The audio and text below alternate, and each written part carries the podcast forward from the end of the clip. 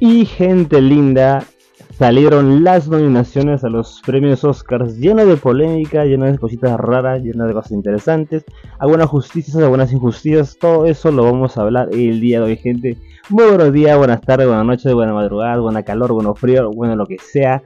Gente seguidora de Cuatro Lilo y estos especiales Daniscat todos los martes 5 de la tarde, gente. Gracias por estar aquí. Un nuevo episodio aquí conmigo, con este señor humilde señor el buen Dani. Así que, gente, gracias por estar aquí de nuevo. Gracias por compartir. Comparte, comparte, compartir es vivir. Qué bonito, qué lindo. Así que, gente, gracias de nuevo por estar acá. Todas las semanas crecemos, crecemos. Así que comparte, por favor, para llegar a los 500 seguidores en Instagram. Y pues en Spotify estamos estamos volando, hemos llegado, no sé, hasta Tasmania hemos llegado, así que gente, gracias enormes por estar ahí compartiendo, a todos saludos, a todos, a todos, a todos, los saludos. Un saludo a la gente, a la gentita linda, mi causa Panchito, Ramiro, el Chato Beto, siempre escuchando los episodios de Scat, los cuatro al los viernes, así que gracias, gracias enormes chicos por estar escuchando ahí. Un enorme abrazo a ustedes, gente. Bueno, amigos, estamos en Spotify, Google Podcast, Pocket Cast, Amazon Music, Apple Podcast. Tienes seis plataformas para escuchar este episodio, así que no hay excusas, no hay excusas, claro que sí, gente. Bueno, como les estoy comentando, el día de hoy vamos a hablar de los Oscars, mis predicciones a los Oscars 2024. ¿Quién soy yo para predecir quién va a ganar? No soy nadie, solo soy un tipo que ve un montón de películas y que hace reseñitas de vez en cuando y pues me gusta, me gusta el cine, me gusta la película y como dijo Homero, hizo tantas películas que ya sé cómo funciona una historia cinematográfica, así que podría contarte algo desde mi humilde perspectiva. Bueno, de las películas que vamos a repasar, no me he visto todas en realidad, ¿no? Así que tampoco voy a, voy a mentirte, voy a decir, eh, me viste todas las películas. No, he visto, me he visto varias, he visto, he hecho un gran repaso. Y de las que no sé, de las que no he visto, mejor dicho, eh, he escuchado reseñas, sin spoilers, de cómo va la película, hacia dónde apunta. Entonces, por lo menos puedo hacer una idea de quién podría ganar y quién no. Así que vamos a repasar eso un poco. Vamos a repasar las nominaciones más interesantes. Hay unos rangos técnicos, pues que tampoco voy a estar ahondando por ahí, pero por lo menos los que más interesantes, ¿no? Así que vamos a empezar ya con todo lo que ha sido el Oscar. Como todos los años, todos los Oscars tienen algo de polémica sobre quién realmente llega a pasar a la gran valla de los 5 nominados o los 10 nominados en lo que es mejor película. Y siempre pues queda afuera unos diciendo, uff, es injusticias o las películas que tienen más inclusión o los personajes que tienen más inclusión son los que son los que van a ganar y demás. Bueno, vamos a repasar un poco, poco, poco ese, eh, de, lo que va esta premiación. Eh, vamos a empezar con los efectos especiales. Los mejores efectos especiales aquí hubo una gran sorpresa. Estuvo The Creator de Gareth Edwards, este, esta película que costó unos 80 millones y que a nivel visual es espectacular. Tenemos a Guardián de la Galaxia 3, que obviamente es una película de Marvel y tiene un gran presupuesto y con el buen James Gunn iba a tener un gran nivel de efectos especiales está muy bien.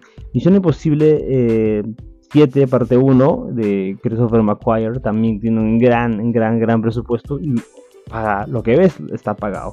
Y Napoleón de Ridley Scott, a pesar de que es una película que está muy por debajo de las demás, a nivel visual, a nivel técnico y a nivel de efectos especiales, cumple, cumple lo que tiene que hacer. Pero ¿cuál es la sorpresa de los efectos especiales? Pues Godzilla Minus One de Takashi Yamazaki, esta película que costó 15 millones de dólares y que visualmente es impresionante.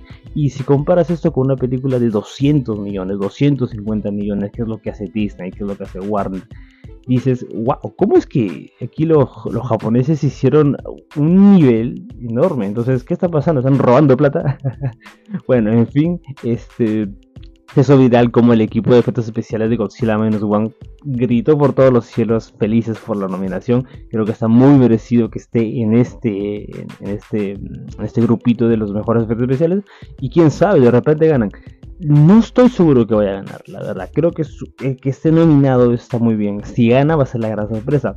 Yo apostaría principalmente por o The Creator o Guardianes de la Galaxia 3. Creo que el nivel de efectos especiales es muy bueno y hace realmente unos equipos técnicos altísimos. Así que mi apuesta sería entre The Creator y Guardianes de la Galaxia 3. Pero si Godzilla Minus One se lo lleva, sería una sorpresa y creo que también tendría un sentido darle el premio a una película extranjera. ¿Por qué no? ¿Quién sabe? Bueno, mejor canción, donde también hubo mucha polémica, tenemos a It Never Went Away de American Symphony, eh, Washashake A Song for My People de Killers of the Flower Moon, que es una canción, si no me equivoco, es una de nativa americana. Eh, I'm Just Ken de Barry. Ajá, ajá, ajá, ajá, esa. Sí, ¿por qué? No sé por qué. Parece que. Porque vamos a hablar de Barry mucho el día de hoy. Este. No sé por qué nominaron a I'm Just Ken. No sé por qué lo nominaron. Eh, entiendo la idea, pero es. Supone que esta canción era un chiste, ¿no? Es como que se hubiera nominado la de Peaches de Super Mario Bros. Que mucha gente estaba diciendo, Ay, ¿por qué no nominaron a Peaches? Porque no, porque no es una buena canción, es un meme, es un chiste. No debes que nominar una canción por eso, porque era popular. Y I'm Just Ken también iba por ese lado. Y aún así fue nominada, e incluso ganó. Ganó en los Critics Choice Awards. Entonces no tenía sentido de verdad. Hasta el mismo Ryan Gosling, que cuando ganan los, en los Critics Choice, se quedó con una cara de que, ¿what? ¿Por qué? ¿Por qué me han hecho ganar? Y el mismo actor ha dicho que no va a cantarla en la premiación. Todas las canciones cuando están nominadas son cantadas en la premiación. Y Ryan Gosling ha dicho que no, no lo voy a hacer. No, no, hasta, él, hasta él se paltea. Porque sabe que es, que es una. Es, una. Es, un meme esa canción, no debería estar ni siquiera nominada. Y bueno, y la que va a ganar, que predijo que va a ganar, es What Was I Made For de Billie Eilish, también por Barbie, que acaba de ganar hace unos días eh, el, el, Grammy, el Grammy es la canción del año. Así que creo que está cantadísimo que va a ser la canción que se va a llevar el Oscar. Y va a ser su segundo Oscar de Billie Eilish. Así que bien por la, la cantante. Me encanta Billie Eilish, por si acaso. Así que, Jay. Así que cantadísimo que va a ganar What Was I Made For. En banda sonora tenemos a Laura Coleman de American Fiction, a John Williams, en la leyenda John Williams por Indiana Jones 5. Tenemos a Robbie Robertson de Killers of the Flower Moon, que está muy bueno. Tenemos a Jeskin Fendrix por Poor Things, eh, Pobres Criaturas, esta que, que, hace poco vi Poor Things y el soundtrack es británico. Pero yo creo que el que estaría más cercano es Ludwig Göransson, este de Oppenheimer. Yo siempre he dicho que Ludwig Göransson es el John Williams de esta época. Realmente el brother ha estado en todo, son películas de superhéroes, en películas dramáticas, en películas en superdramas y Oppenheimer, pues a nivel técnico tiene un nivel altísimo, así que mi favorito sería Ludwig Göransson, pero viendo viendo este, hace poco Poor Things, Pobres Criaturas, Jeskin Fendrix también es un gran contendiente, contendiente, así que entre ellos dos yo me saldría. Si cualquiera de los gana, sería acá. Pero mi apuesta va a ser por Ludwig Göransson. Creo que el brother se merece un Oscar hace tiempo. El brother está haciendo una gran carrera está haciendo y estoy seguro que nos va a traer maravillas, obras de arte de acá al futuro. Así que a ver qué tal. Ya entramos entrando a unas partes de nivel técnico. Entramos a mejor sonido. Aquí están Oppenheimer, Maestro, Son of Interest, The Creator de nuevo eh, y Misión Imposible 7. ¿Cuál sería mi, mi favorita? Creo que Oppenheimer es la que, la que tiene los niveles técnicos a tope el más cercano sería de Creator y Maestro, porque Maestro nivel de, music, de musicalidad y sonido y demás, creo que también tiene un nivel alto. Así que mis apuestas serían entre Oppenheimer y Maestro. Creo que los dos están a tope aquí, pero vamos, vamos Oppenheimer, vamos Oppenheimer, vamos Oppenheimer. Sí, sí, sí. Mejor maquillaje, tenemos a Golda, a Maestro de nuevo, a Oppenheimer de nuevo, Poor Things, Pobres Criaturas y La Sociedad de la Nieve. A pesar de que Oppenheimer me gustó mucho, creo que en maquillaje no, no tuvo cositas raras. No, no está mal, pero yo creo que los favoritos aquí es Maestro, Poor y La Sociedad de la Nieve. Pero yo apuntaría que Poor Things tiene un maquillaje, o sea, cuando ves a Willem Dafoe con todo ese prostético encima, dices, wow, Dios mío, altísimo y maestro por todo lo que hicieron con Bradley Cooper, eh, toda su personificación del, del este tipo, el, el canal, digo el compositor, a través de los años creo que es muy bueno. Así que si maestro se debería llevar un Oscar, por lo menos que se lo lleve en maquillaje. Pero yo creo que mi apuesta a ser Poor Things, la verdad me ha gustado bastante.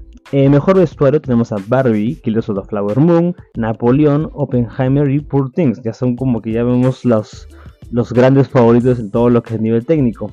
A ver, Barbie podría llevárselo. Por todo lo que se gastaron en ropa de muñecos, así que porque no. Quiero sobre Flower Moon, este realmente es un gran trabajo de época. Napoleón de nuevo, a pesar de que sea una película que está muy debajo de los demás, eh, a nivel técnico está muy bien y recuerdo que la pela, o sea, los vestuarios, todo el trabajo de vestuario es impresionante. Oppenheimer, eh, hay un trabajo de vestuario, tampoco es que yo sea el más conocedor de lo que es vestuario, pero Oppenheimer es como son todos puros sacos. Todo por pero Poor Things, pobres criaturas, también tiene un trabajo de estar muy bonito, así que no sabría qué, cuál elegiría, pero yo apostaría por entre Poor Barbie o Killers of the Flower Moon. ¿Quién apostaría yo? Eh, yo creo que es Barbie pueden darle el, el, gran, el gran premio, así que puede ser. Entramos a mejor película animada, que aquí va a ser toda una, polémica, porque tenemos en los, en los este, nominados a The Boy and the Hero de Yamazaki, Elemental de Pixar, Animona, Robot Dreams y Spider-Man Across the Spiders. A ver, la que está siendo favorita es The Boy and the Hero, la que está ganándose todos los premios, pero todos sabemos que la preferida y que la que mejor objetivamente es Spider-Man Across the Spider-Verse porque es mejor película que The Boy and the Hero, tiene mucho mejores efectos especiales, una mejor animación que The Boy and the Hero. ¿Por qué se la están dando The Boy and the Hero? Es la última película de Yamazaki, este genio japonés, espero que sea japonés, pero no estaré equivocando. Eh, y su última película, la película con, la, con lo que se retira. Entonces creo que las críticas se lo está dando simplemente por trayectoria, para que el gran director se vaya por la gran puerta. Está bien, en realidad no, porque creo que debería ganar el que es mejor, pero ya sabemos que los Oscars no siempre le dan el premio al que es el mejor de sus nominados. A veces le dan por conveniencia, por cositas, para un mensaje y cositas que vamos a hablar. Yo, el que se lo merece es Spider-Man, pero se lo va a ganar la de No, lamentablemente no, sino ya sabemos, ya, ya sabes a qué me refiero. En mejor fotografía tenemos a El Conde, Killers of the Flower Moon, Maestro, Oppenheimer y Poor Things de nuevo. Ya vemos de nuevo los grandes. Creo que en mejor fotografía está Killers of the Flower Moon. O sea, eh, Killers of the Flower Moon es titánico. Oppenheimer también está a ese nivel, Poor Things también está a ese nivel pero yo creo que el gran ganador va a ser Killers of the Flower Moon. A pesar de que quiero que sea Oppenheimer, creo que Killers of the Flower Moon tiene un trabajo mucho, mucho más fino en este, este ámbito, así que no me sorprendería que Killers of the Flower Moon va a ser el gran ganador. Mejor edición tenemos a Anatomy of a Fall, The Holdovers, los que se quedan, Killers of the Flower Moon, Oppenheimer y Poor Things. ¿Quién va a llevarse mejor edición? Yo punto por Oppenheimer, Killers of the Flower Moon o The Holdovers. Ah, bueno, por último también. Digo, mira, o sea, los cinco, mejor dicho. A ver, ¿cuál sería mi favorito? Porque Oppenheimer, el, el, trabajo de edición, a pesar de que es abrumador y que eso puede ser que le vaya en contra, yo creo que a la crítica le puede, le puede llamar la atención la edición de Oppenheimer. Por, por eso podría apostar. Killers of the Flower Moon, a pesar de que tiene una gran edición, ya lo hemos comentado que en sus cuatro horas se pudo haber sintetizado mucho mejor. Entonces, no tendría favorito a Killers of the Flower Moon. The Holdovers es una película muy pequeña, muy simple, y en esa minimalidad, minimalismo o como quiera decirlo, hay una perfección muy bonita en The Holdovers, así que podría ser también. Y Poor Things creo que es una, una obrita maestra de esas grandes. Mi favorito es Oppenheimer o Poor Things, yo voy a apostar por Oppenheimer, creo que el trabajo de Nolan y demás en esa película es buenísimo, así que Vamos por Oppenheimer. Eh, mejor película extranjera, también tenemos muy buenas películas. Son of Interest de, de UK, eh, Perfect Days de Japón, La Sociedad de la Nieve de España, Yo Capitán de Italia y La Sala de Profesores de Alemania. ¿Cuál es la favorita? A mí me gustaría que sea La Sociedad de la Nieve. Ya he comentado mi reseña en Cuatro Lilo, que es un película, un 10 de 10 realmente. Creo que Bayona hace un trabajo titánico con lo que fue La Sociedad de la Nieve. Realmente es una película hermosa, emocional, muy poderosa con un gran mensaje.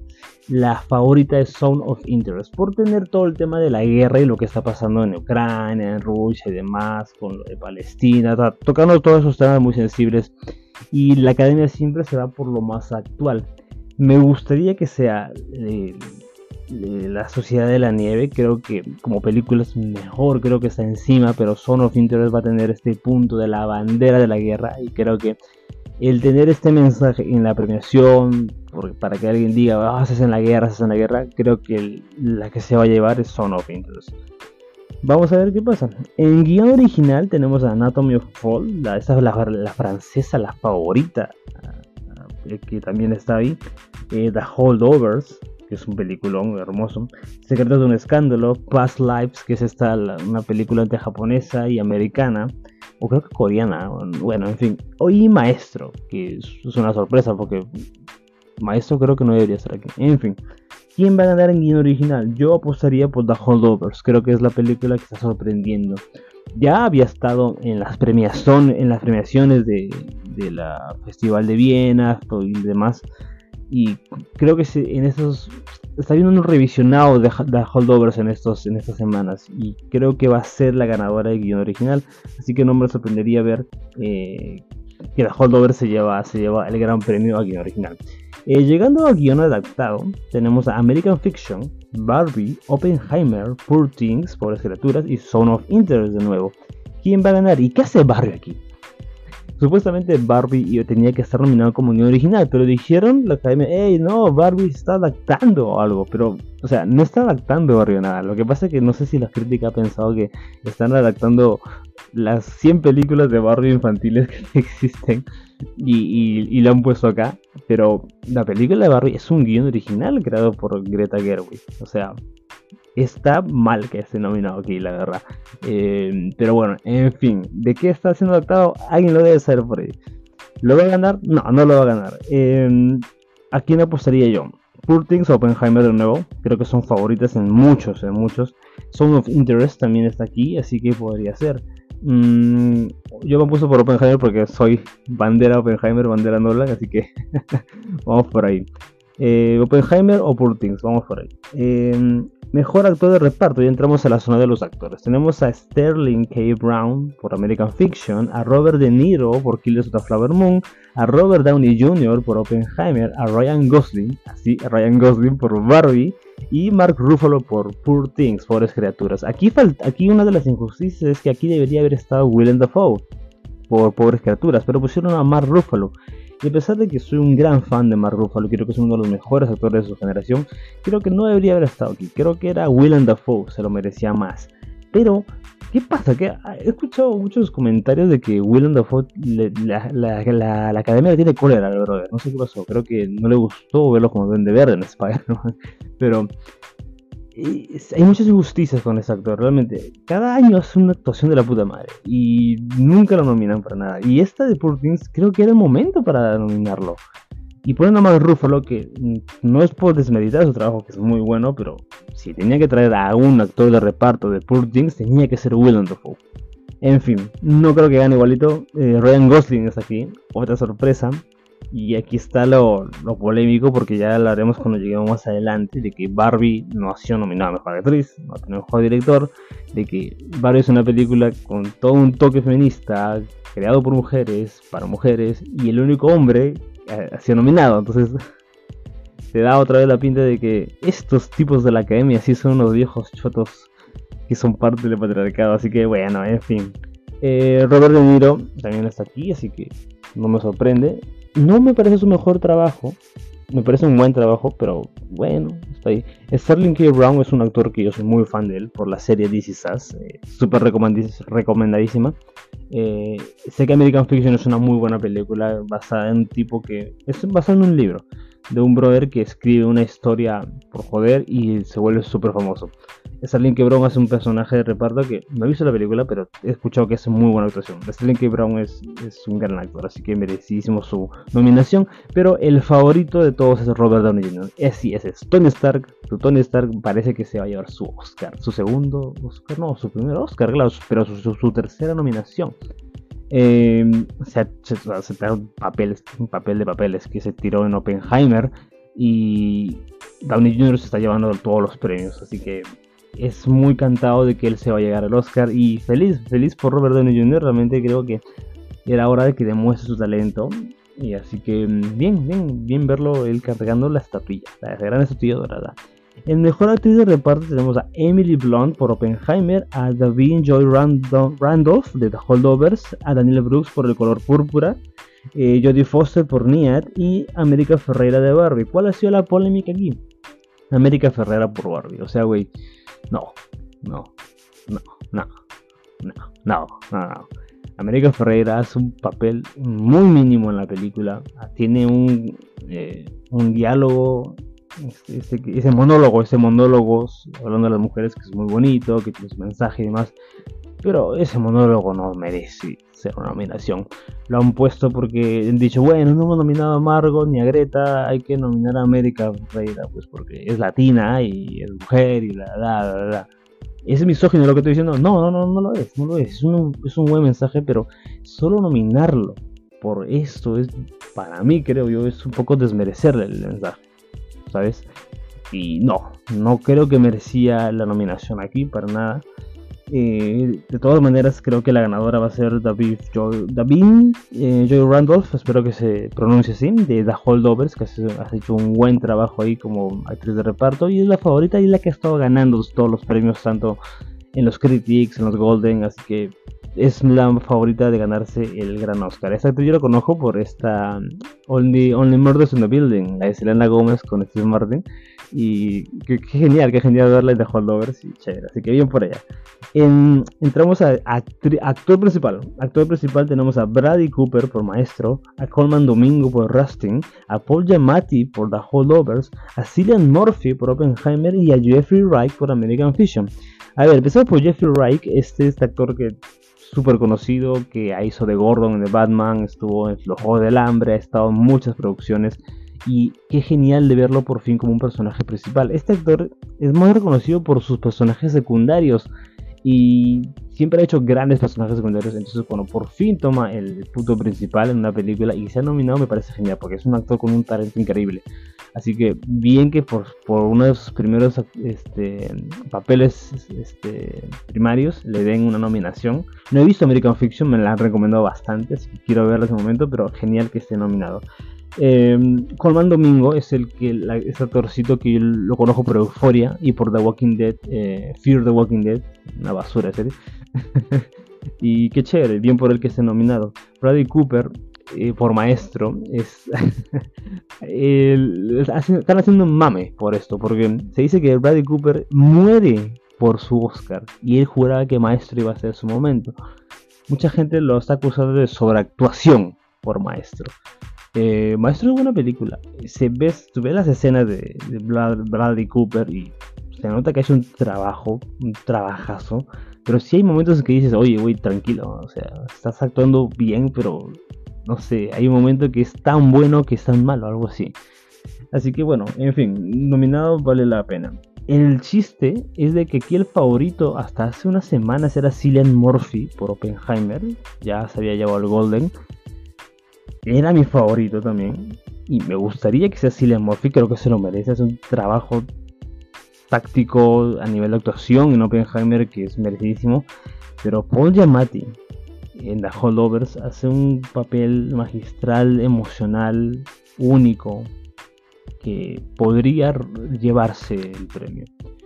Paul Giamatti puede ser el tipo que le robe el Oscar a Cillian Murphy. Me daría pena por Cillian, pero creo que estaría muy merecido. Paul Giamatti es un trabajo muy especial en The Holdovers. Así que ellos dos son los favoritos. ¿Quién quiero que gane? La verdad quiero que gane Cillian. Pero si Paul Giamatti gana, será sorpresa, pero tampoco será injusto. Así que el gran Paul Giamatti actorazo, actorazo, maestrazo. Así que vamos a ver, pues, vamos a ver. Entramos a Mejor Actriz Principal, donde tenemos a Lily Gladstone por Killers of the Flower Moon, a Carrie Mulligan por Maestro, a Sandra, a Sandra Huller por Anatomy of a Fall, a Annette Bening por Niet y a Emma Stone por Poor Things, por las criaturas. A ver, Lily Gladstone está nominada a Mejor Actriz Principal, cuando su personaje debería estar siendo nominado a Mejor Actriz de Reparto. Eh, Apple la, la han lanzado como actriz principal yo pensé que estaba nominada a jugar actriz de reparto y hubiera apostado que se le iba a llevar. Ahora no estoy seguro, pero es la favorita también. A ver, es una actriz nativo, americana. Creo que es la primera vez que se nomina a una actriz de esta índole. Podría llevárselo solo por eso.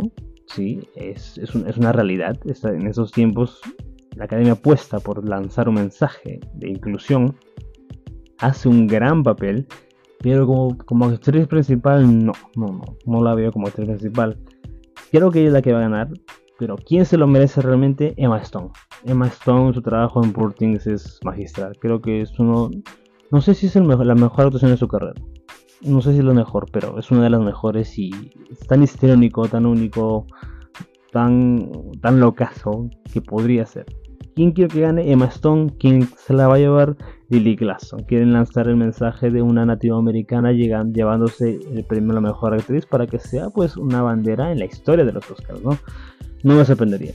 En fin, llegamos a mejor director. Aquí tenemos a Justin Tright por Anatomy of a Fall, a Martin Scorsese, obviamente, por Killers of the Flower Moon, a Yorgos Latimos por Poor Things, eh, por Gerturas, a Christopher Nolan por Oppenheimer y a Jonathan Glazer por Zone of Interest.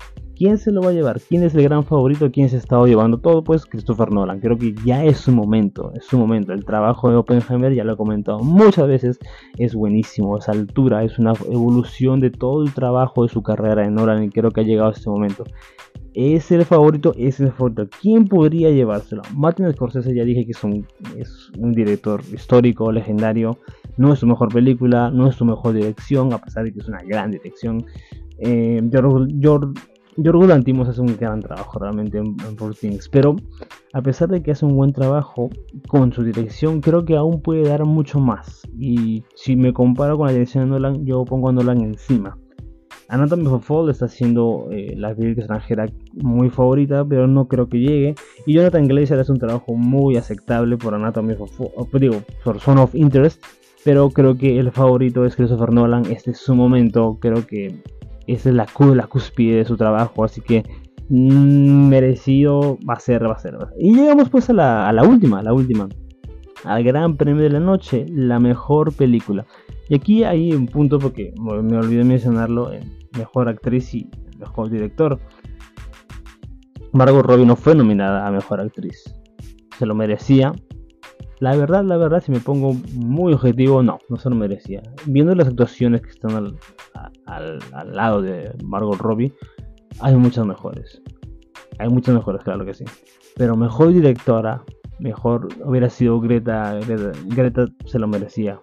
Creo que el trabajo de dirección en Barbie es simple, fuerte, emocional, se agarra del mensaje, es una combinación de ridiculez con drama que funciona muy bien. Creo que es brillante la dirección de Greta Gerwig.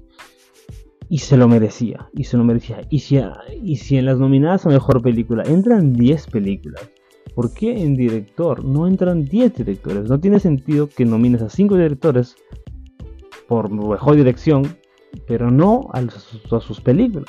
¿Por qué nominas 10 películas si no vas a nominar a sus 10 directores? Es como minimizar un poco el trabajo de esas películas. Dominas una película pero no su director.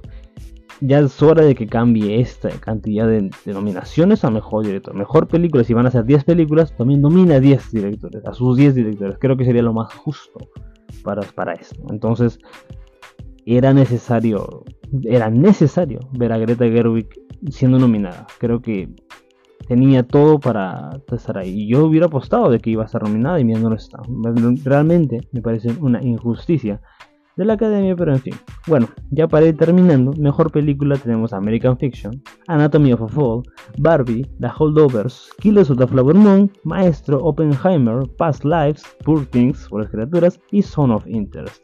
American Fiction, ya lo comenté, es una película basada en un libro sobre un brother que escribe un, un libro por joda y se vuelve una espectacularidad y todo el mundo la Muy buena película con todo un tema este, social muy chévere. Anatomy of a Fall es una película francesa de la cual conozco muy poco. Creo que hay algo de misterio, trama, intriga y demás. Eh, pero es todo lo que sé. Barbie ya conocemos que es la película del año a nivel taquilla, a nivel mensaje. Todo el mundo fue al cine, salvo al cine y demás. La Holdovers es una película muy chiquita, muy minimalista, pero muy hermosa, con un mensaje tan chiquito como una, con una esencia poderosa.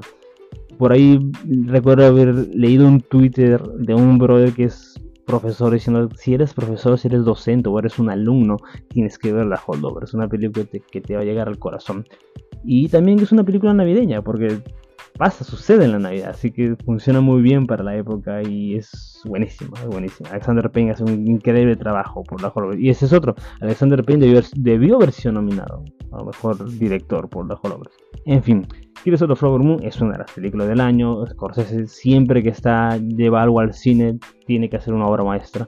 No es una de las mejores de Scorsese, pero que es un película, es un película. Que le ha faltado cositas, mejor dicho, que le ha faltado sintetizar, es cierto, pero de que el trabajo de dirección, el trabajo de película, que todo lo técnico, actuación, es una combinación buenísima, muy bien nominada.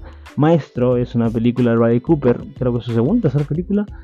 Eh, eleva su trabajo de dirección, eleva su trabajo actoral de Bradley Cooper, creo que es una combinación muy buena. se nota que Bradley Cooper no quiere ser solo una cara bonita, creo que está bien nominada, pero no va a ganar. Oppenheimer, ya lo mencioné, es cúspide del trabajo de Christopher Nolan, buenísimo. Past Lives, esta película que fusiona una producción americana con una producción japonesa o coreana, no recuerdo exactamente, pero es un buen drama. Poor Things es una locura. Poor Things es como lo que fue el año pasado, eh, todo en todas partes al mismo tiempo, Everything, Everywhere, All at Once. Yo creo que ese es como que su puesto en este año. La película rara, la película divertida, la locura, la locura sensacionalista con, con un mensaje humano de desarrollo humano muy bueno. Si se la ganara sería genial. Sound of Interest es la película con el mensaje político, la guerra, para la guerra, para la guerra. ¿Quién va a ganar a mejor película? ¿O quién debería ganar mejor película? Yo apostaría por Oppenheimer. Creo que Oppenheimer es toda la fusión de todo lo que ya he mencionado un montón de veces. Creo que se le merecería. Pero ¿quién va a ganar realmente? Pues eh, he estado viendo muchos comentarios, muchos debates, muchas opiniones, muchas reseñas de quién debería ganarse y quién no. Y que me llamó mucho la atención y que creo que tiene mucho sentido es que va a ganar Barbie. Así es, Barbie va a ganar a mejor película, va a ser la película del año. ¿Por qué? El, hace, hace ya días que salieron todas las nominaciones y toda la gente pitió por lo que estaba mal, por las injusticias y demás. Las injusticias que, tuvo Barbie, que ya mencioné, a Greta y a Margot no siendo nominadas, ha hecho una molestia enorme en el público en general. Entonces, la academia que dice, chale, no, no, no nominamos a Margot y y Greta. Entonces, hay que darles algo, ¿no? Que gane el Oscar a mejor película. Y a la mierda. Y tiene sentido. El chiste de Barbie, desde que se estrenó hasta el día de hoy, era que su mensaje llega a todo el mundo. De que todo el mundo entienda de qué se va Barbie, de que no es solo una muñeca, de que hay patriarcado, de que el feminismo, que bla bla y demás.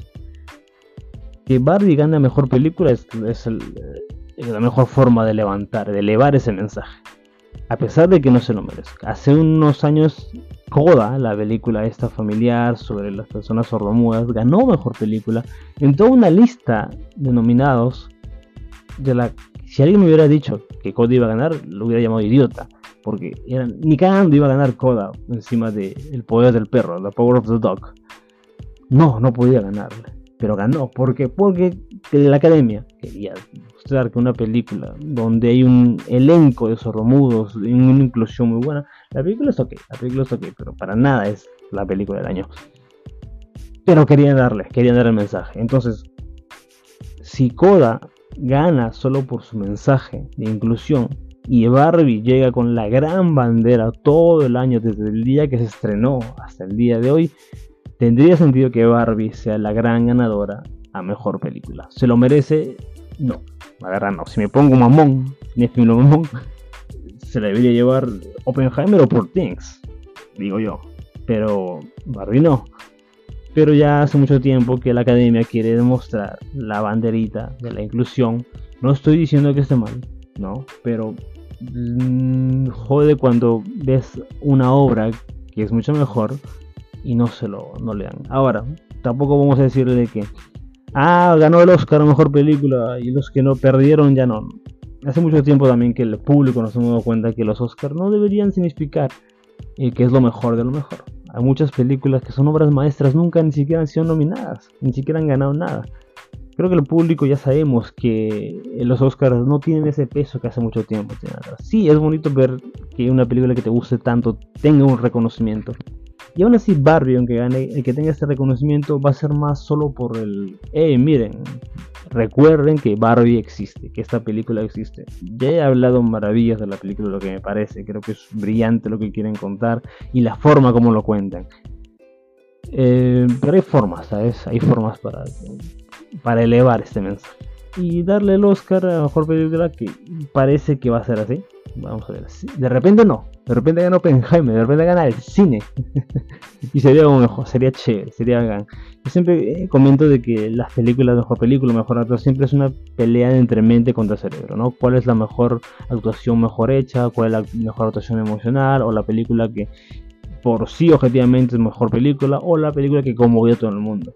Es como, como lo que fue La La Land contra Moonlight. Entonces, algo parecido a eso va. ¿Quién ganará? Quiero que gane Oppenheimer. Creo que es la mejor película. Puede ser que gane Barbie. Lo veremos y lo atestiguaremos el 12 de marzo, si no me equivoco, que es la gran premiación. Así que, gente, hemos repasado pues los nominados y los que son muy posiblemente ganadores de esta gran noche del cine. Estaremos atentos y pues estaremos subiendo al, Instagram de 4 Lilo los ganadores uno por uno, estaremos atentísimos. Y haremos un podcast con los chicos, con Meo, con Pipo y Jimenosis, hablando de los ganadores, de las injusticias, de las cosas. A ver si Will Smith se madre a alguien otra vez. Vamos a verlo, así que gente, gracias por estar escuchando estas reseñitas de las películas, de este repaso por nominados. Espero que le hayan pasado bien. No olviden que este viernes este, tenemos un nuevo episodio de 4 Libros hablando de los Power Rangers, segunda parte, así que está chévere. Así que gente, gracias por estar escuchando. Un saludo enorme a todos ustedes. No olviden seguirnos en Facebook, en Instagram. Comparte por favor si quieres hacer una donación. El QR está ahí en 4lilo.podcast. Estamos en Spotify, Google Podcast, Pocket Cast, Amazon Music y Amazon Music, Apple Podcast. Bueno, son seis plataformas para escuchar. No tienes excusa para no escuchar. Así que gente, hablamos. Cuídense. Chao. Chao, chao. Ganará Barbie, ganará Barbie, güey. I'm just kidding.